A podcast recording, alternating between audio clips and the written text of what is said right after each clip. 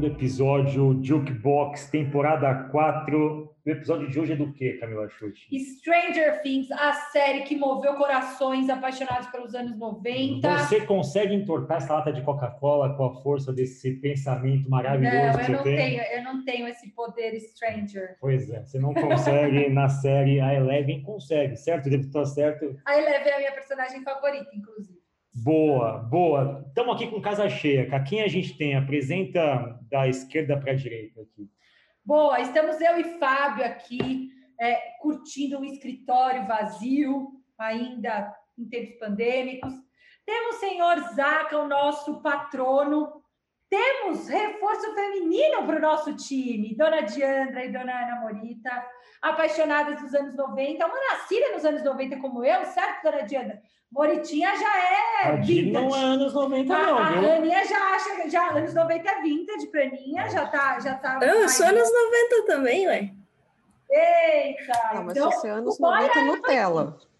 Vamos lá, Camila não tem os RGs de ninguém, pelo jeito Não, da Aninha, empresa. você é de quando? Sou de 96. Ah, já tá na segunda banda. Já é Nutella, já é Nutella, não é anos 90 Já é raiz que nem a gente. É, tá Já é da minha época. 20. É da minha época já. Não, o Zaca é o mais vintage de todos, porque anos 2000 tem que fala dos anos 90 como se fosse 30 anos atrás. Boa. O que no caso Vamos lá, vamos fazer o nosso episódio. E eu- eu- quem assistiu? Todo mundo assistiu os três, as três temporadas? Yes. Sim. Sim. assistiu? Assistimos. Alguém não assistiu? Todo mundo assistiu, né?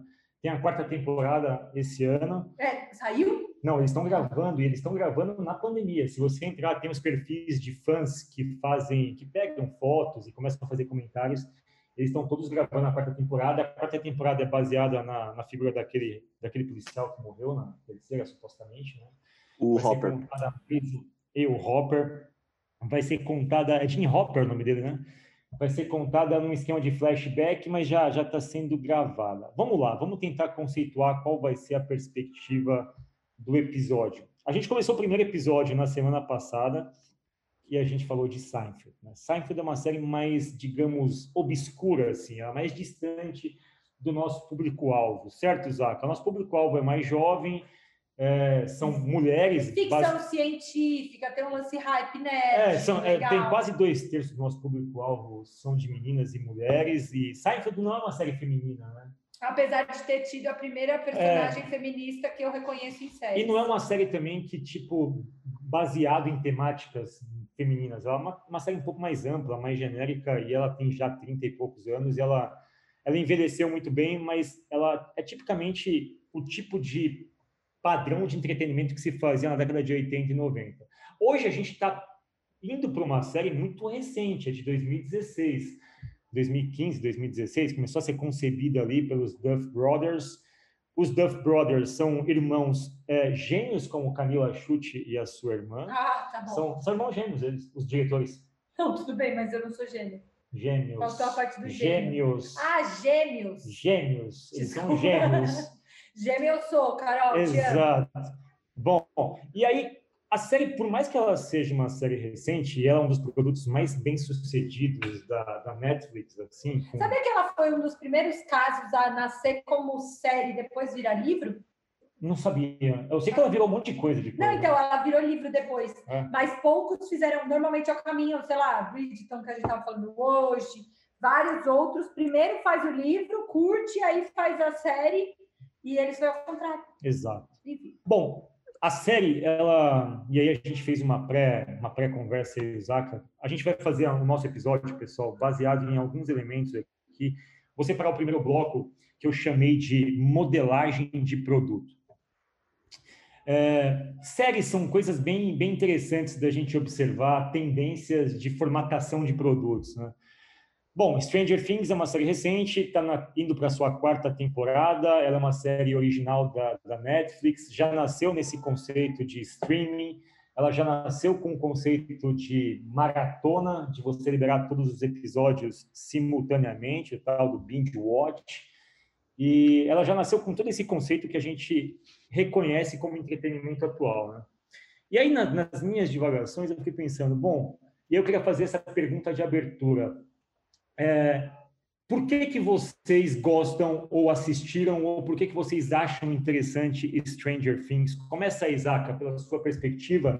Na volta, quando a gente fechar a roda, eu coloco o elemento que eu acho mais impressionante na formatação desse produto. Vamos lá. Por que, que você acha que a série é interessante? O que, que te atrai? Qual é o elemento que te conecta com Stranger Things, Zacarias?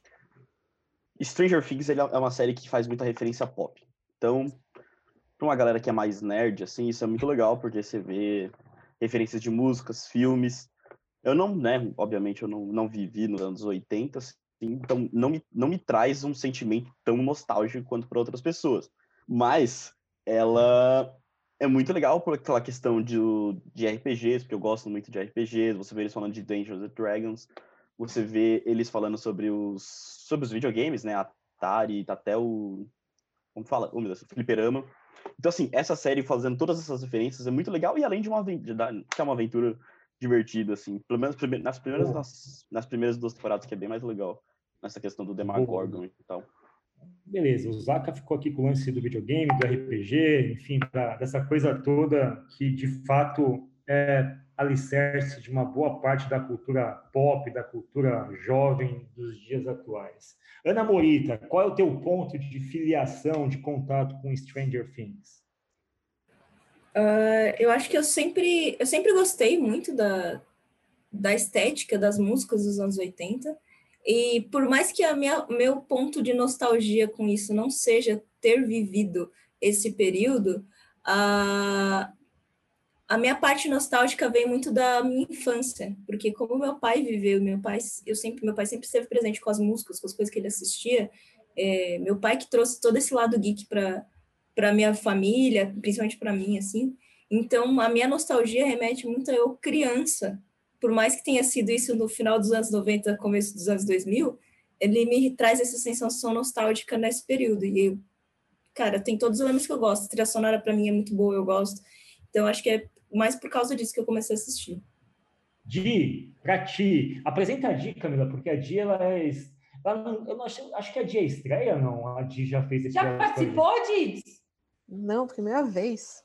Ah, Começando aqui no trote, qual que é o trote do kickbox, Tem que se apresentar, Diana. Ah, vai, Zacarias, passa o trote você. Agora, na, na quarentena, eu vou mandar uma caixa de ovo na casa dela. Alguém joga nela. Ah, vai lá, Di. Isso é 90, aniversário com ovo na cabeça, não é? Não, ovo bem anos 90. Tinha que deixar o ovo uma semana apodrecendo e aí você bem dava aquela 90. ovada genial. Fala aí, Di, qual que é o teu ponto de contato com a série? Por que, que você gosta, se interessa? Então, meu ponto foi. É, eu me interessei para assistir essa série, foi muito no, no sentido que ah, ela estava sendo divulgada como um terror, e eu gosto de, de série de terror, de suspense, de envolve algum tipo de mistério. Então isso me chamou a atenção. E aí quando eu comecei a assistir, é, eu acabei pegando também um, o que a Aninha falou, uma certa nostalgia, porque tanta questão do figurino, né? Eu acabei olhando muito a questão do figurino, assim, da temática que foi usada, os personagens, a questão dos jogos que eles ficam, que eles ficam é, durante os episódios, né, jogando, essa questão até da criança não está tão vinculada ao computador, a um iPad, a uma, uma tecnologia que a gente tem hoje em dia, né, do pessoal simplesmente, pô, vamos sair, vamos andar de bicicleta, vamos é, no meio do mato descobrir coisas. Então, isso é uma coisa assim que eu teve na minha infância, né? E, e em todos os momentos que a gente está assistindo essa série, você percebe é, muitas referências de filmes de 1980. Então, assim, eu consegui ver Tubarão, que é um filme que eu gosto, que eu gosto muito. Eu, eu, eu, gosto muito desse filme, e aí eu vi assim, a questão dos figurinos. É muito semelhante com o figurino que foi usado nesse filme, no Tubarão, que foi usado no Caça Fantasmas é, alguns filmes que teve o Tom Cruise, que eu também assisti. Então, assim, toda a minha infância eu estava assistindo filmes dos anos 80, então eu estava muito vinculada a isso. E aí, quando eu comecei a assistir essa série, sabe quando cria um certo amorzinho pela série? Que você, tipo, você fala, ai, que, meu, que legal, que bacana. Você acaba se apaixonando pela série. Vamos lá, boy, você, qual que é teu ponto de relacionamento estreito com Stranger Things aí? Eu gosto de Stranger Things porque, tipo, me lembra muito Sessão da Tarde. Então eu gostava muito de assistir Sessão da Tarde e, tipo, os Goonies. É, é verdade, os Goonies. Tinha o Ataque dos Vermes Malditos, que passavam no SBT. Aqueles filmes anos 80 que você assistia de tarde, voltava da escola. Então eu não, eu não penso muito. E para mim, Stranger Things é a mesma coisa, assim. Tipo, é muito divertido. Porque lembra isso, lembra toda aquela estética anos 80 que eu acho muito irado. E, e a história é divertida, assim, tipo, é para ser comédia quando é para ser. Então, tipo, é para mim é, é, bem leve, assim, eu gosto bastante por esse aspecto. Boa. Ô, Fábio, rapidão. Deixa eu só fazer um, um adendo muito rápido. É, esse filme, O Ataque dos Vermes Malditos, ele existe até hoje, a galera grava até hoje. Esses dias eu tava vendo o 6, tava passando no sci-fi. Até o Fábio falou. Foi, foi você, o Fábio, que mandou mensagem que esse filme era muito antigo? Pô, assim, o Ataque dos Vermes Malditos 1 é um clássico. Ele, é, ele, ele é um filme assustador, ele é um clássico, assim. Ele é da época, ele é da época da Noite no Inferno, uma noite, é, uma noite, a morte do demônio, uma noite alucinante, a mosca. Eram filmes de um terror que tinha muito a sugestão do terror e depois ele eclodia de um jeito muito tipo Stranger Things mesmo, com o mundo invertido, com o Demagorgon, ah. com um monstro espetacular, meio alien assim. É. Eu adorava. O Zaca. Eu falei, pô, como é que o Zaca gosta desse filme? Porque esse filme foi. A, Minha infância. O um né? desse filme, tipo, é 10 anos do Zaca antes de Mas ele tá no 6. Eu falei, no 6? Tipo, virou um Velozes e Furiosos malditos. É tipo isso. Boa. Cara, o que, que você fala aí de Stranger Things? Te conecta, não te conecta com nada? Não, eu, eu, eu, gosto muito da estética, mas eu não sou muito apegada na, nessa parada, assim. Eu, eu gosto mais de enredo e tal. E, por incrível que pareça, eu adoro série que abre espaço para teorias da conspiração, sabe? Que, tipo, que permite umas viajadas muito loucas, assim. Tipo, ah, não vamos dar spoiler aqui. Ah, mas o Will é o nananã, e o mundo invertido da internet, que pode com a vida das pessoas, que faz mudanças cerebrais. Eu adoro uma teoria da conspiração. Então, eu acabei, eu não, não sou super fã da estética dos anos 90, assim, não foi por isso que eu fui. Mas quando a galera começou a criar altas teorias, e aí esse mistério ele mexe comigo, assim, tudo que abre espaço para fazer uma teoria da conspiração, para dar uma dupla interpretação, me atrai, assim, sabe? Teorias do tipo, sei lá, o mundo invertido é a internet, que é desatrelado de espaço e tempo, e a gente pode rodar experimentos de manipulação mental, isso é a internet, é uma crítica. Eu gosto dessas Boa, boa. Por isso. Olha que interessante, né? A gente tem aqui o Zaka falando de games, de RPG, cultura pop. A Aninha trouxe o lance da estética, da questão geek mesmo, da lembrança da infância com o pai. A Di trouxe um elemento de filme de terror, de analogias e referências a filmes da década de 80. O Boy trouxe uma memória afetiva de que isso lembra um produto que me lembra uma época da minha vida legal. A Sessão da Tarde é um produto é, bastante conhecido de quem foi adolescente na década de 90. Que não tinha Netflix, né? É, tinha que assistir o que tinha é, lá. fala até dos Goonies, enfim, e a K fala sobre, bom, é, teorias da conspiração, que está muito em voga agora, com sei lá, Parler, pô, o que está acontecendo com o governo, por que, que as pessoas, por que, que o Facebook o WhatsApp estão pedindo para a gente fazer tal coisa, temos de confidencialidade aqui, ali, o que fazem com os nossos dados, a K foi mais para um lado até mais acadêmico de interesse do que ela até estuda na academia, né? E o lance todo que me deixa bastante é, admirado com isso é porque geralmente quando a gente modela um produto, a gente tem a necessidade de setar qual que é o público-alvo. Se você pega as descrições de todos nós, o público-alvo de Stranger Things ele é extremamente diverso, porque ele meio que derruba uma tese de que um público-alvo é. específico. Ah, essa série é para adolescentes. Essa série é para pessoas de meia idade nostálgicas dos anos 80. Ou essa série é para quem gosta de games, ou para quem gosta de filmes de terror. O que mais me impressiona na modelagem do produto Stranger Things é que ela não é, ela tem, ela tem interesses para cada um dos nichos de forma muito diversificada, assim, sabe? E eu acho que do ponto de vista de produto, isso é brilhante. É brilhante, porque é difícil você fazer algo, por exemplo, a minha conexão com Stranger Things, ela é muito de do que a gente chama do. E aí vou falar algo que até o Zaka me deu um toque. Tem um termo que chama synthwave. Você falou. Que é as músicas que são feitas baseadas na estética sonora dos anos 80. Então, se você coloca Synthwave no Wikipedia aí, você vai ver uma coisa meio nesse formatozinho. Quer ver? Eu vou até colocar para vocês tocarem, que é muito aquele negócio de falar, cara, isso é anos 80, aquele tecladinhozinho sem vergonha, barato tal, tocando, meio que, sabe, o Duran Duran, um New Order, um Depeche Mode, um negócio muito Nossa. característico. Não, é, mas é, é, é, é Nossa, só banda boa esse daí, eu, eu gosto muito. É, é, é o som dos anos, é, o som dos anos. Tanto que a introdução de Stranger Things, ela ganhou um M de melhor trilha sonora e ela é de um duo, de, uma, de um duo de música eletrônica chamado Survive. E a entradinha de Stranger Things é um simples. É, é uma Sim. música que, que, que alude, quer ver? É mais ou menos isso aqui, ó.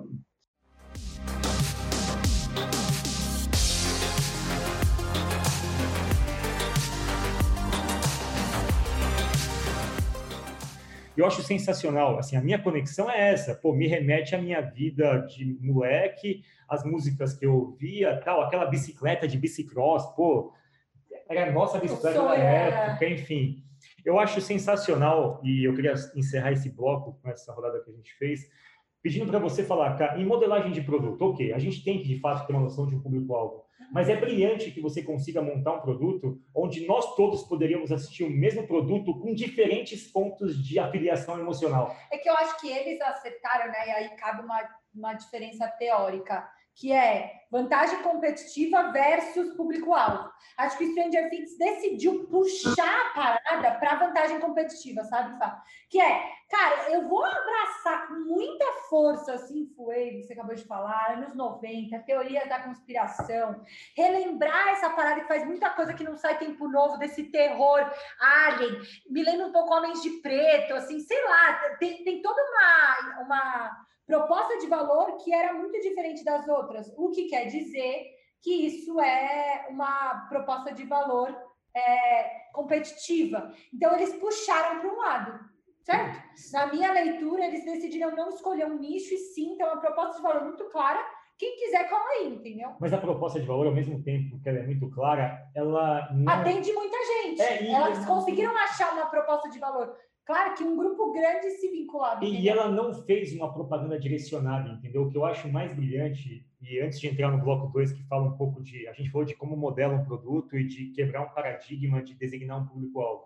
A Ti falou de Tubarão, é, o Zaka falou de Ataque dos Vermes Malditos, o Boy de Goonies, enfim.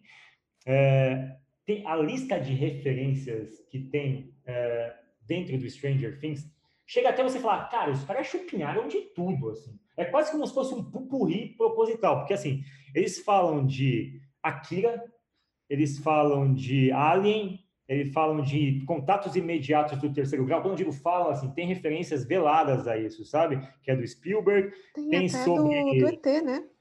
Tem o ET, o ET é Homens de Preto. ET é clássico. ET aí eu lembro muito de Homens de ET é clássico, Frankenstein, Halloween, Indiana Jones, Indiana Jones que aliás Indiana Jones, a entrevista do Jim Hopper, que é o David Harbour, David Harbour deu uma entrevista recentemente dizendo o seguinte: a quarta temporada é a que eu mais gosto e vai ter um pique de Indiana Jones, ou seja, é, um... é de né? Porque eles estão. Mas é, é tipo. É, Mas o um mistério aí temos que descobrir é. pra onde foi o Will. Aí tem e... o planeta dos macacos, tem o lance do. É, a, a morte. Poltergeist, Poltergeist, cara, é minha infância, tipo, é, é o sobrenatural, Ai, é, são o mundo sobrenatural e tal. Então, assim, tem é a mãozinha coisa... saindo pela, pela televisão, não é?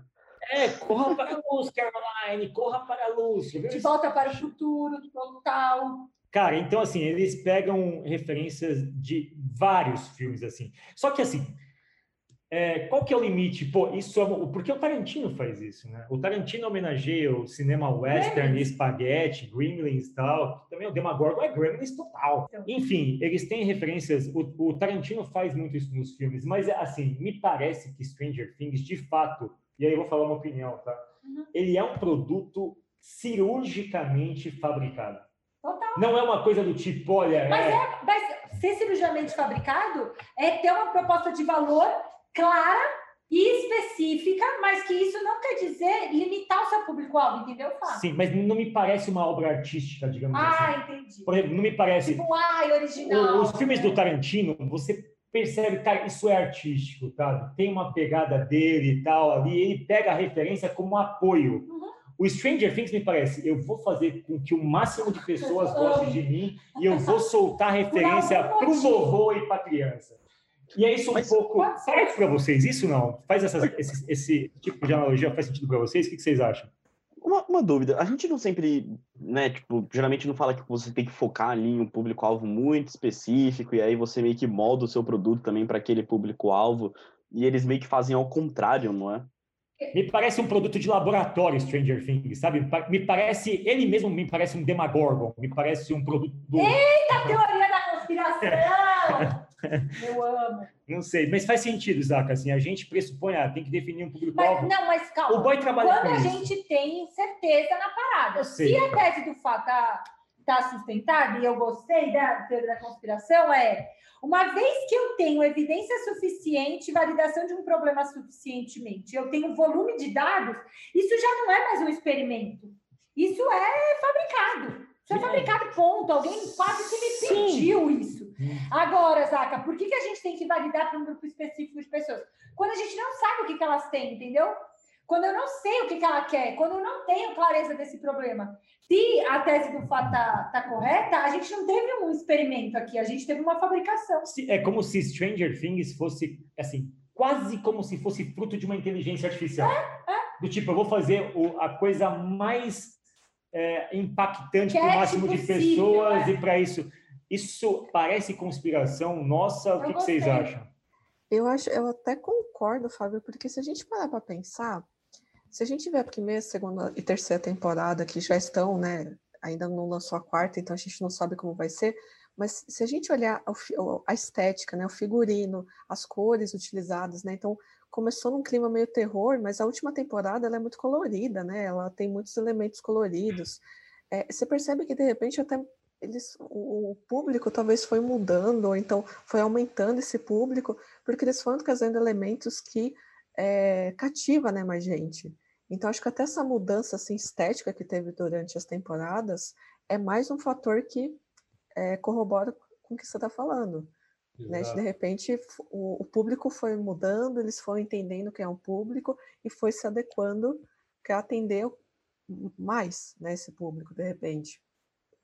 Boa, acho muito, muito interessante esse ponto. Eu, assim, eu gosto de Stranger Things como série, é entretenimento, assim, mas hum, como obra em outros critérios. E se toda, todas as outras, todas as temporadas, tudo se passa num jogo de RPG no Dungeons and Dragons, de uma história que eles criaram? Mas, mas, mas, aí essa é uma teoria que é uma teoria que ela leva a outra teoria de que a gente já hoje vive numa realidade simulada, né? Existem pensadores futuristas que dizem que a nossa vida hoje, na verdade, a gente está vivendo dentro de um Não, software, nem precisa ser um pensador futurista. O Na Bomber falava que a gente já está numa realidade o, o, o, Elon Musk não fala que ele acha que a gente vive numa Matrix? É, estamos descambando para conspirações mais pesadas. Mas eu acho que o Fábio gente... escreveu romper para a quarta temporada. Boa. Só, só uma outra fazer... tese. Ah. Vai. Vai lá, Di.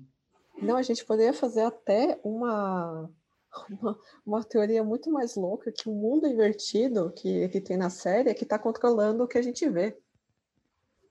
É. Pode ser mesmo, e assim, talvez no mundo natural. e o mundo invertido é o Netflix! É, só para curiosidade, dizem que o Stranger Things ele foi baseado, a, a, premissa foi baseada num episódio do Arquivo X, minha série de infância preferida, que o Arquivo X também tem uma temática de conspiração, de vida alienígena, vida extraterrestre. E passava no, na TV aberta, exato, né? Exato, exato. Mulder essa série. Sensacional. A gente, e essa série não está nas nossas 15, só que está Stranger Things, ou seja, não respeitaram a, a hierarquia da a série. hierarquia. Quem quiser saber e ver o episódio, está na temporada 1, episódio 11, o episódio se chama Eve. De Eleven. Sim, e são, é, não, mas é isso, é isso. Dizem, e nesse episódio são várias crianças que são meio que duplicadas e clones, tem a Eve 9 e a Eve 10. Dizem que é Eleven. É a Eve Eleven. É! É isso! Oh, God! Gente, é muito teoria da conspiração. Dizem... Por isso que eu gosto. Porque aí que... você perde 15 anos da sua vida pesquisando teorias da conspiração que não existem. Boa! Arquivo X. Que tem... é tipo aula de literatura, que você lia Machado de Assis e falava. Eu ah. tenho certeza que ele quis dizer que a Flor do Campo era a esposa do, da Moreninha no livro Vamos colocar um link para vocês pesquisarem, mas aí tem uma referência dentro da referência. Gostei. Temporada 1, episódio 11, chama. Pô, provavelmente foi dali que veio a inspiração para a série e a inspiração para o nome Eleven. É, tem na Amazon Alguém Prime. quer- Então, Pô, Quem quiser bloco assistir. 2. Pô, assista. Arquivo X é a coisa mais sensacional que existe. Até a temporada 6 e 7 ela é deslumbrante. Sensacional. Bloco 2. Tem uma coisa que me chama muita atenção. Não, e o bloco 2 era esse? esse era um. Um. Tá O bloco 2 é uma, de- é uma decorrência desse, na verdade, que é, a- assim, a gente falou do modelo do produto. Agora vamos falar da embalagem do produto. Né? Embalagem importa muito nos tempos atuais. Né? A gente tem embalagens que elas são compreendidas como a postura da empresa nas redes sociais, como é que você compõe os seus posts, as fotos que você escolhe, o logo, a marca, o tal do branding, o posicionamento estético importa muito, né? E tem uma coisa na, no Stranger Things que ela é muito foda. Assim. Mesmo que você não curta a história, tipo, a estética, o som Não, e a, a imagem, elas meio que te ine- inebriam. elas conversam. E né? saiu uma reportagem na revista The New Yorker dessa, dessa semana, que é bem interessante e ela é chocante, na verdade. Eu vou entrar na pergunta, mas antes que eu queria dar só o, o negócio da reportagem. O que, que eles estão dizendo? Vocês já ouviram a expressão música de elevador, né? Uhum. que é aquela música categoria easy listening, que é a música que, meu, você nem sabe o que tá ouvindo, você ouve, beleza, tá ali, não presta muita atenção. Estão dizendo que a Netflix está desenvolvendo o equivalente à música de elevador, que é a série de elevador. Que, tipo, você deixa ligada lá. Não, você pode ir no banheiro, atender a net, pode comer uma pizza, tomar um banho e voltar, você não perdeu nada. Sabe aquelas séries que, tipo, não, não dizem nada com nada? Estão dizendo aqui, Netflix Recent Programming, Emily, Emily in Paris, eu não vi essa série. Emily in Paris. Emily in. Paris é tipo isso, é como se fosse tipo, é um backdrop ali, você deixa lá tocando e vai ver. Sabe o que eu percebi isso em qual série? Ah, o Gambito da Rainha. O Gambito da- Mentira, juro, não, juro, não, não. juro. O Gambito da Rainha, no primeiro episódio, você já sabe o que vai acontecer. Os outros sete episódios eu fiz trabalhando, e assim, eu não me preocupava em dar pause e coisa do tipo. Acontece isso com vocês, pessoal? Tem série de elevador para vocês que você bota como backdrop e não se preocupam muito, ah, perdi uma fala. Tipo, Breaking, Deus? Breaking Bad eu não podia perder um suspiro que eu voltava. Tipo, é muito difícil, muito complexo o que tá Tá. acontecendo. Dá que perdeu uma parada, você não, É. não entende mais nada. Acon- Não que Tem que começar a você- série do começo. Acontece com vocês isso, pessoal? Ah, comigo acontece bastante. Acho que ultimamente eu tenho parado muito assim, principalmente tipo, agora com o home office em casa, eu sempre tento assistir alguma coisa enquanto eu tô comendo, né, no almoço.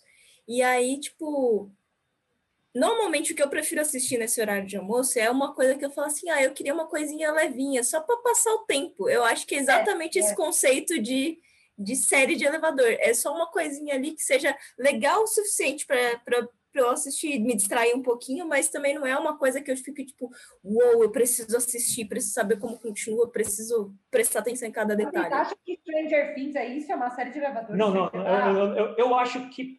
Eu acho que sim. não, Eu acho que sim. Pra Não, mim, eu acho, eu já discordo.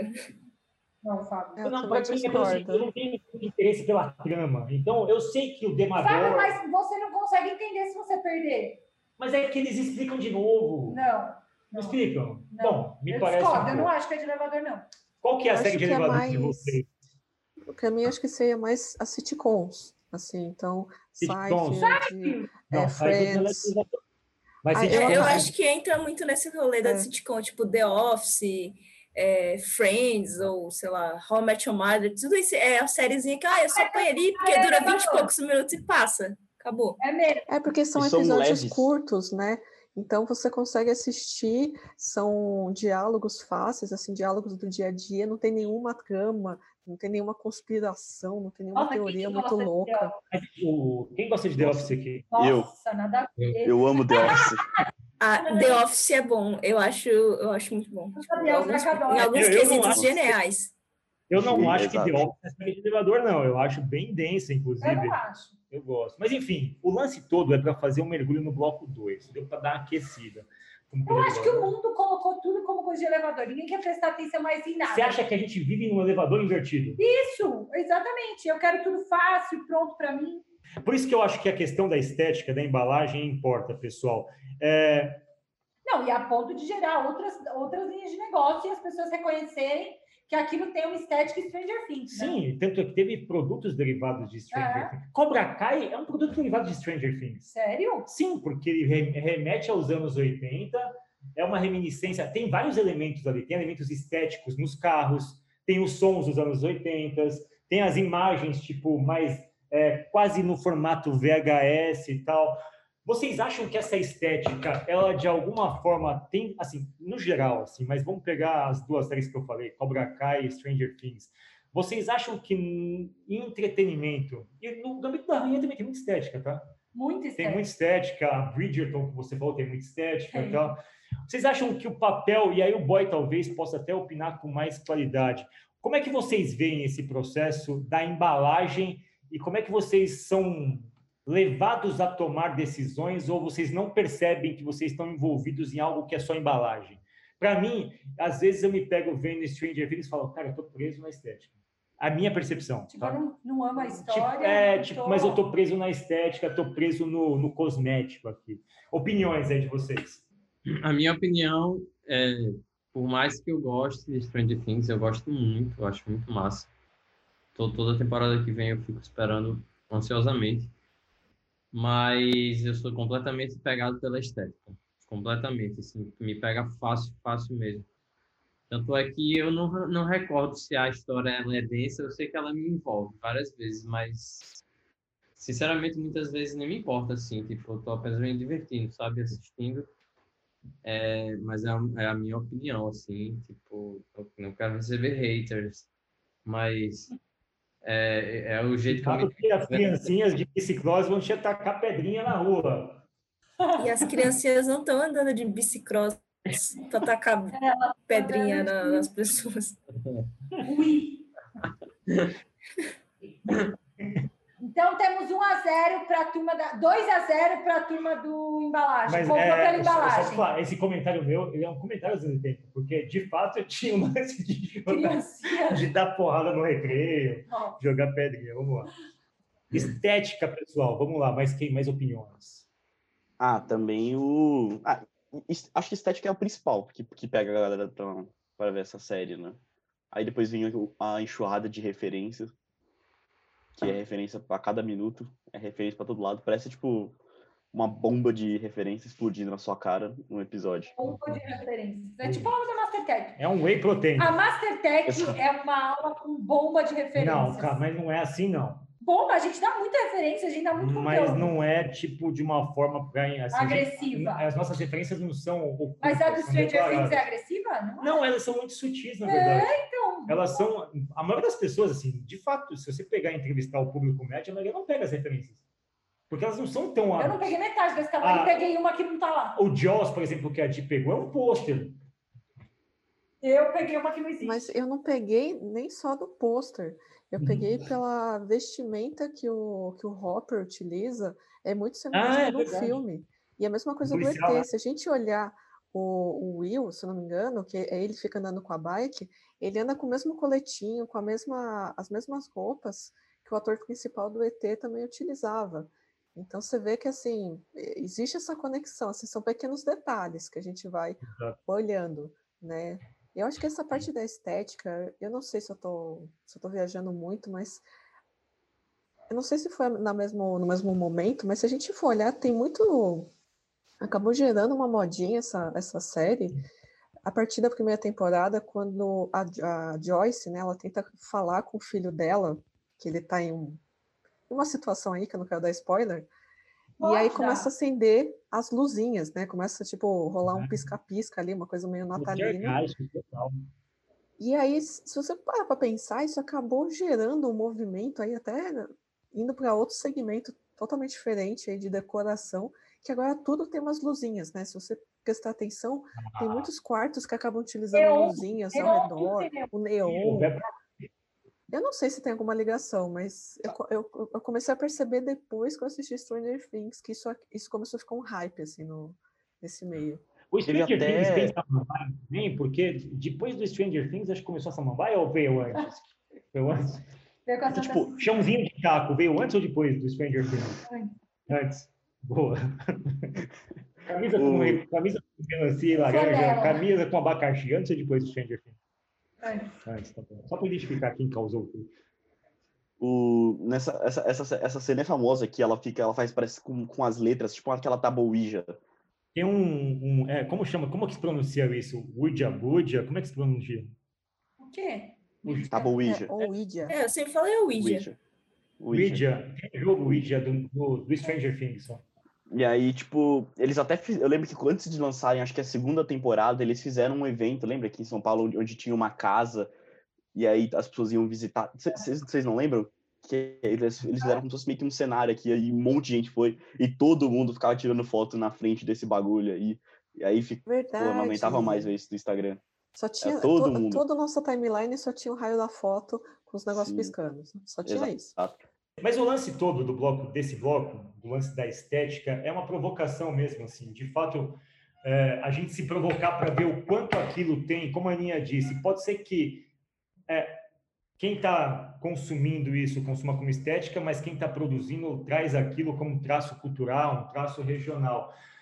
Ah, dentro do Stranger Things, especificamente do mundo do entretenimento, eu acho que cada um conduz a venda do teu produto por um certo caminho. Em algum momento pode ser que ele seja interpretado de um jeito ou de outro, e estética não é pecado. Vende muito, tanto é que a gente tem um designer nesse podcast, por quê? Por questões estéticas. No último bloco, onde a gente vai abordar o seguinte: a gente falou de, primeiro, o produto na primeira parte, de como ele nos toca de formas diferentes. Fizemos aqui as nossas polêmicas sobre embalagem, que serve para dizer o seguinte: o quantas vezes, o quanto essas coisas e assim, eu acho que a questão da embalagem é o quanto as coisas têm que ser tratadas de fato de forma primorosa nas duas pontas, porque elas são Não produtos. está errado. Não está errado. São produtos que se complementam. A terceira parte é sobre a lógica de consumo, tá? A, a Netflix não criou o binge watch. O binge watching é o que se conceitua chamado como maratona. Ela não criou isso. Só que ela difundiu isso. Porra. A maratona. soltar todos os episódios de É. uma vez, né? A maratona ela nasceu com os VHS, quando as pessoas do Ocidente importavam é, animações, animes japoneses e viam em sequência, maratonavam assim. É, o conceito de maratonar remete a VHS e remete a você assistir animes em sequência. Esse é o conceito original de maratonar alguma coisa.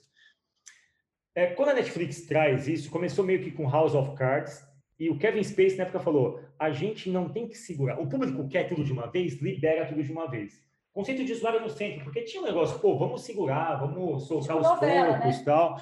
O Kevin Space falou: não, o público quer, libera, e ponto acabou, é assim que as pessoas vão consumir. Tem uma pesquisa da própria Netflix que diz que 61%, 61% da audiência do Netflix prefere assistir as coisas no formato maratona. É muita coisa. No público de 15 a 20, de 18 a 29, isso sobe para quase. Mas eu sou um péssimo exemplar, porque eu fico Setenta. enlouquecida. Isso, mas só que dizem também que minha vida. é, dizem o que, que dizem do binge watch, né? É, primeiro, que geralmente isso faz com que as pessoas, ao ficarem, o que, que se considera como maratonar? Para Netflix, tecnicamente, maratonar é você sentar em frente a uma TV e assistir de dois a três episódios, no mínimo três horas, em sequência. Isso para eles é o conceito de maratonar. Qual que é o conceito que tem por trás disso de negócio? Um, combater pirataria. Você lança tudo ao mesmo tempo, você não dá tempo de piratear. Tipo, tá lá, cara. Eu, eu, eu me auto, entre aspas, pirateio. Eu já lancei tudo ao mesmo tempo. Você não tem como ficar copiando coisa antes de mim. Tá tudo lá disponível. Só que também tem uma outra coisa. Então, Dizem, de vazata. é. né? Agora, em termos de benefício, dizem que o fato da pessoa entrar numa série, ela fica mais dentro da atmosfera Converte. da série. O que, que vocês acham sobre lógica de consumo para a gente pegar Netflix e Stranger Things? O ato de maratonar para vocês cria qual tipo de conexão com uma arte, com entretenimento? assim? Eu acho que também tem muito daquilo quando a gente fala, principalmente lá do. Acho que é o dilema das redes, não lembro. Que eles falam, por exemplo, do aplica o aplicativo tenta manter você dentro, né? Parece que é meio que uma forma também de você maratonar o aplicativo, sabe? Você sempre tendo uma necessidade. Então a Netflix é meio que mais ou menos assim também, né? Lógico que você tem um enredo de uma série, né? Vê se essa minha, minha lógica tá fazendo sentido. Você tem um enredo de uma série, só que se você sempre acaba, né, um episódio ali com alguma coisa que, porra, agora eu preciso ver um próximo, senão é isso aqui que acabou de acontecer vai me deixar aflito. Aí você vê um outro. E aí vai indo assim por diante, sabe? E aí e sempre estão lançando uma coisa atrás da outra. Então, meio que tá, tá sempre criando a necessidade de você ter que ver aquilo, porque tem que ver antes que, sei lá, você tome um spoiler ou porque tá todo mundo assistindo também, sabe? Boa. Que você quer chegar no comentar, né? Tem um Sim. Virou um Tem vício, até, né? É. tem até uma parte do próprio Netflix que, se a gente vai para pensar, eles dão um tempo muito curto para você ir para o próximo episódio. E aí já carrega o próximo episódio e aí você já você acaba querendo assistir Já começou, né? e aí vai, e aí continua.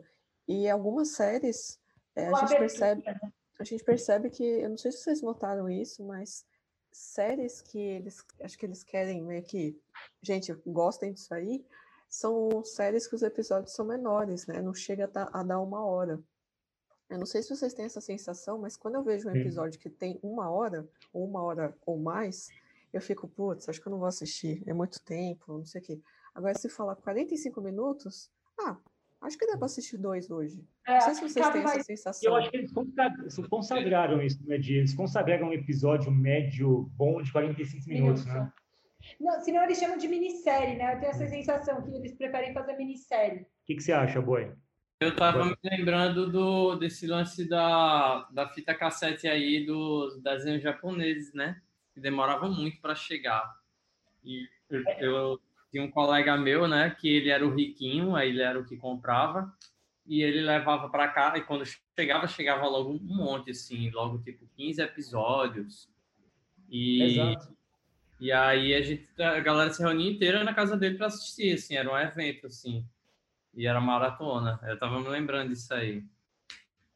É, eu, acho que, eu acho que, cara, eu acho que é como o Fábio falou, é o formato de cada um, assim, do, do cliente, né? O cara quer assistir tudo de uma vez, dá-lhe. O cara quiser assistir pingado, assiste. Agora também não troca ideia com quem assistiu, porque pode pegar spoiler, né?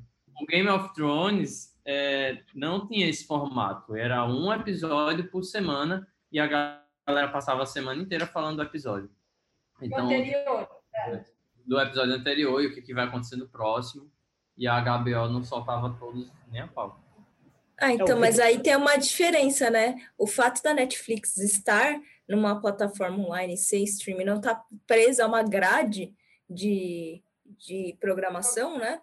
Eles podiam soltar tudo de uma vez. A diferença do, do, do Game of Thrones é que eles eh, ficavam presos a um determinado horário no domingo, eh, depois das 11 horas da noite, começava a passar o episódio. Então, tipo, tem esse rolê da grade, sabe? No, no caso do Netflix, não. Tipo, você tá ali, você assiste o que você quer, então você pode pegar lá e assistir os 10 episódios que saíram de uma vez da série, tá ligado?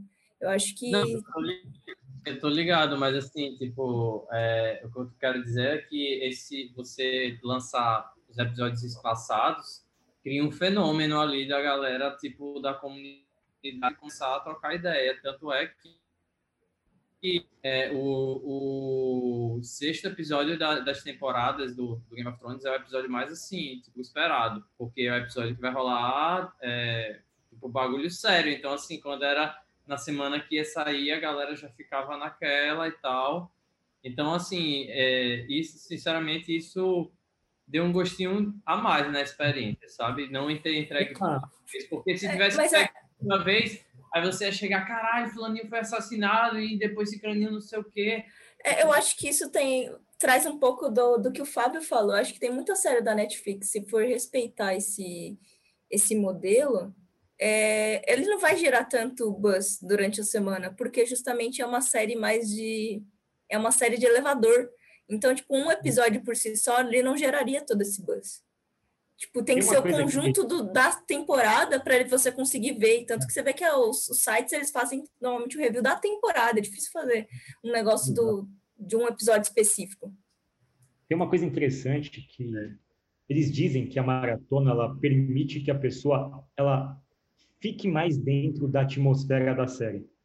Do tipo, o lance de você fazer um episódio a cada semana, vamos imaginar que eu e vocês, a gente está gravando aqui, a gente chega em casa e assiste um episódio de Stranger Things. Acabou, legal, pô, super excitado. Semana que vem a gente sai de uma aula, pô, apressadíssimo e conecta. A gente não conecta do mesmo ponto emocional, sabe? a gente não está vinculado, a gente demora para acessar a série. Então, o que eles falam é que a conexão emocional, no longo prazo, ela cria uma situação de maior fidelidade à marca da série. Você tende a acompanhar as pessoas. Então, assim, você assistiu Stranger Things, é igual a Casa de Papel. Você assiste a Casa de Papel e depois você começa a assistir os filmes dos atores da Casa de Papel, porque você criou um vínculo emocional com aquele personagem, você quer ver ele em outras situações, mesmo que não seja o mesmo personagem, sabe? É e quase como se... interessante você falou, porque tipo o Netflix agora tem um algoritmo que ele ele coloca a, a, o, o, banner do, da série de acordo com o que você vem assistindo. Então, se você segue um ator específico, o banner que você vai ver principal não vai ser da Eleven, vai ser desse cara. Exato, exato. Então tem isso, tem essa, esse lance de criar um vínculo emocional que te joga para uma relação de consumo de longo prazo. Só para vocês terem uma ideia, que a Texas University fez um estudo e, e começa a conceituar o binge watching como um ato, uma doença uma adição mesmo, sabe? Como se fosse um vício, é, meio que associado a pessoas altamente deprimidas, é, enfim, talvez com Ansiosa, algum grau de ansiosas, mas assim, eles estão começando a fazer teorias de que, ok, assistir uma vez, ok, faz sentido, mas tem pessoas que são viciadas em maratona, tipo, qual que é a próxima maratona, sabe? E virou uma adição. E tem uma, um dado muito forte, assim, é que 30% dos usuários da Netflix é, eles já assistiram, eles assistem uma série até 24 horas depois dela ter sido lançada. O que é uma coisa, tipo, muito Mas é porque louca. hoje a gente está numa mídia muito fácil, né, de espalhar, tipo, redes sociais. Todo mundo começa a falar, me quando você viu, já foi. Mas você acha que, assim, minha pergunta para vocês, para a gente encerrar o nosso episódio, eu gostei muito do episódio, a gente falou de coisas muito interessantes de negócios. É, de modelos de negócio, Stranger Things inovou muito. Né? Modelo, né? embalagem, a gente falou, e tá, a gente está falando de comportamento de consumo. Vamos tentar trazer o tal do binge watching para a vida real. Vocês acham que existiu algum tipo de influência da forma como a gente consome coisas em geral? Tipo, me dá tudo aqui. Ah, essa merda aqui, dá esse curso inteiro aqui que eu vou assistir essa merda inteira sozinha. É o VOD, né? Ah, eu assisto é. o meu quiser no final não assisto. É, não sei. Não, é tipo o catálogo do Netflix, sabe? Sendo bem sério, você precisa de é... 8 milhões de títulos. Eu não sei. Não, é, não você não sei. precisa. Me, me, Parece Mas você quer. Parece para vocês que isso pode modelar algum tipo de ato de consumo onde a gente já não tem muita, a gente não cria mais expectativas pelas coisas, a gente quer as coisas agora, quer tudo, a gente quer todas as músicas, todos os a, a gente quer tudo que pode ser de experiência sintetizada no momento mais rápido possível. O que, que parece para vocês? É uma viagem? Tem algum tipo de consequência real? É um comportamento? Para a gente fazer a nossa rodada de encerramento usando o binge watching, o famoso maratonar. Vamos lá.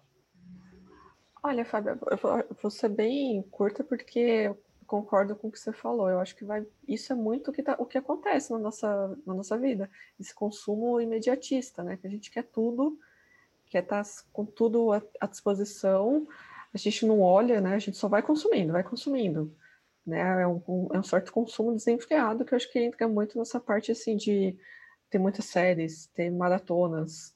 Você só vai consumindo.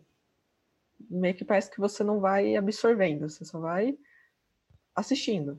Não sei o que que, pessoal, o que, que vocês acham? Eu acho que isso mostra, isso abraça a ganância, sabe? Do tipo, cara, eu quero tudo.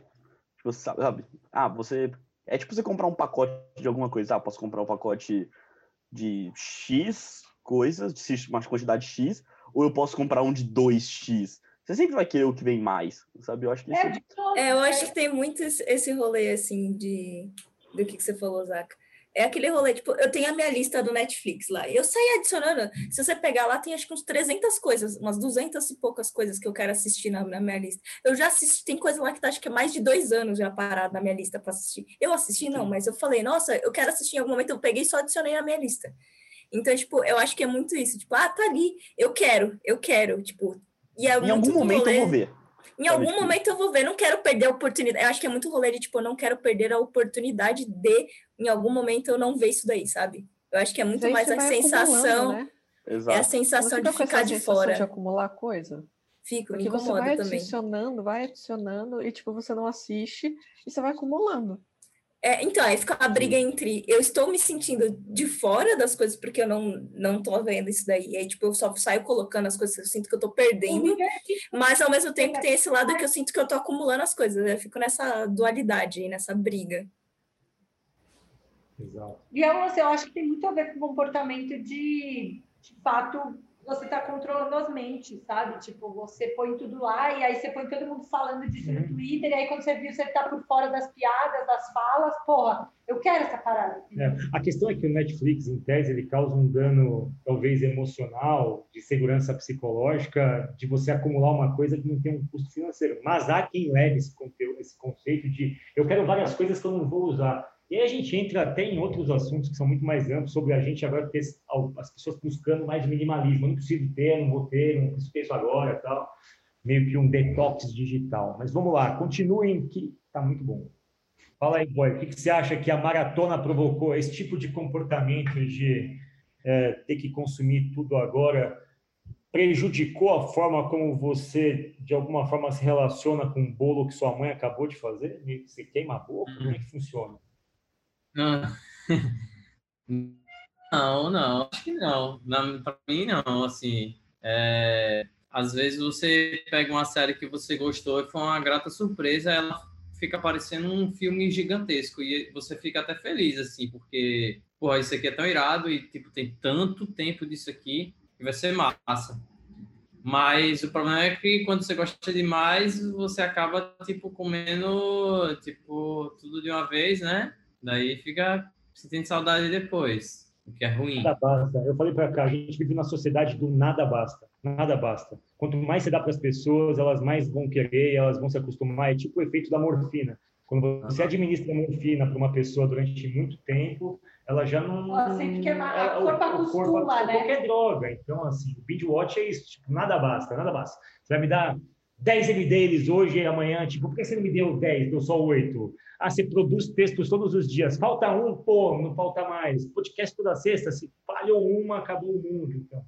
Mas é, é. isso, faz sentido. Pois é. É aquilo, se você não consumir, se você não está assistindo, você fica com uma sensação que você não está pertencendo ao grupo, né? Você acaba falando, dá uma certa crise de pertencimento, porque, nossa, tá todo mundo assistindo, todo mundo, ah, maratonei esse final de semana tal série, maratonei a outra, e você, tipo, não assistiu, no máximo assistiu um episódio. Aí você fala, ixi, eu tô, tô, tô, tô fora do, do padrão. Dá essa sensação também, se você não maratonar, se você não, é, não, não seguir a manada, né? É, é, acho que tem muito esse rolê de, de identidade. E Stranger Things faz isso em vários aspectos, desde os binge watching até a questão estética e nostálgica, né? Isso tudo tem uma questão de pertencimento e de identidade. A nostalgia em si já é uma sensação de é, identidade, né? Eles, é uma geração que tem uma ideia, uma, uma lembrança que às vezes não é, é condizente com o que realmente foi, mas é, é, o imaginário daquela lembrança que ficou ali, e você tem esse grupo que se identifica com essa nostalgia, né? Eu acho que a Netflix tem feito isso com todos os, quase todas as séries, né? Tipo, a maioria delas saem todas no mesmo dia e faz com que todo mundo queira consumir imediato. O que é bom é, nesse quesito de imersão, mas acho que pode ser ruim se isso começar a prejudicar muito os processos principalmente os processos de criação, e tipo, ah, eu só tenho que fazer isso daqui para lançar tudo no mesmo dia, sabe? Por, por causa desse imediatismo. Eu acho que isso vale a mesma coisa em relação à música. Você tem esse essa urgência de querer é, entregar tudo para o seu público, mas, tipo, qual que é o custo disso? Você vai sair, sair só entregando as coisas para as pessoas ou você porque, quer que aquilo tenha realmente um significado, tenha um conteúdo? Até porque, né, Aninha, é, a gente precisa produzir as coisas, né? E as pessoas não entendem que produzir é muito mais difícil do que consumir, né? E aí a gente entra num ciclo de depressão de nada basta, nada basta. Me manda mais 100, mas eu não consigo, eu tenho, preciso ser criativo o tempo todo, enfim. É algo a se observar, pessoal. O nosso mundo está invertido e ninguém reparou. Foi assim que cantou a Cássia Eller? o mundo está ao contrário e ninguém reparou. A Cássia Eller antecipou Stranger Things há muito tempo. Boa. Uh, virou jukebox de novo. Pessoal, estamos prontos para embarcarmos no nosso mundo invertido, mundo tradicional. Tudo bem? Episódio de hoje, Stranger Things. Zac, encerra aí, dá o seu encerramento. E, enfim, um episódio polêmico, hein? Falamos de polêmico, política, de falamos de funk, ou seja, se a gente tinha dois, três fãs, é hoje é o dia, cara. Vai lá, Zaca. Bom, depois de entrar em várias teorias da conspiração aqui, várias discussões muito cabulosas, Eu aqui me despeço de todos, agradeço. E vamos ver qual que vai ser o próximo episódio ali, qual que vai ser a próxima, a próxima briga que vai ter, qual a próxima teoria da conspiração que a gente vai criar, né? Obrigado, pessoal. Até a próxima e a gente se encontra num próximo episódio da temporada 4 de séries de TV streaming Jukebox. Obrigado, Di. Obrigado, Boy, Aninha, Zaka, K. Até a próxima, pessoal.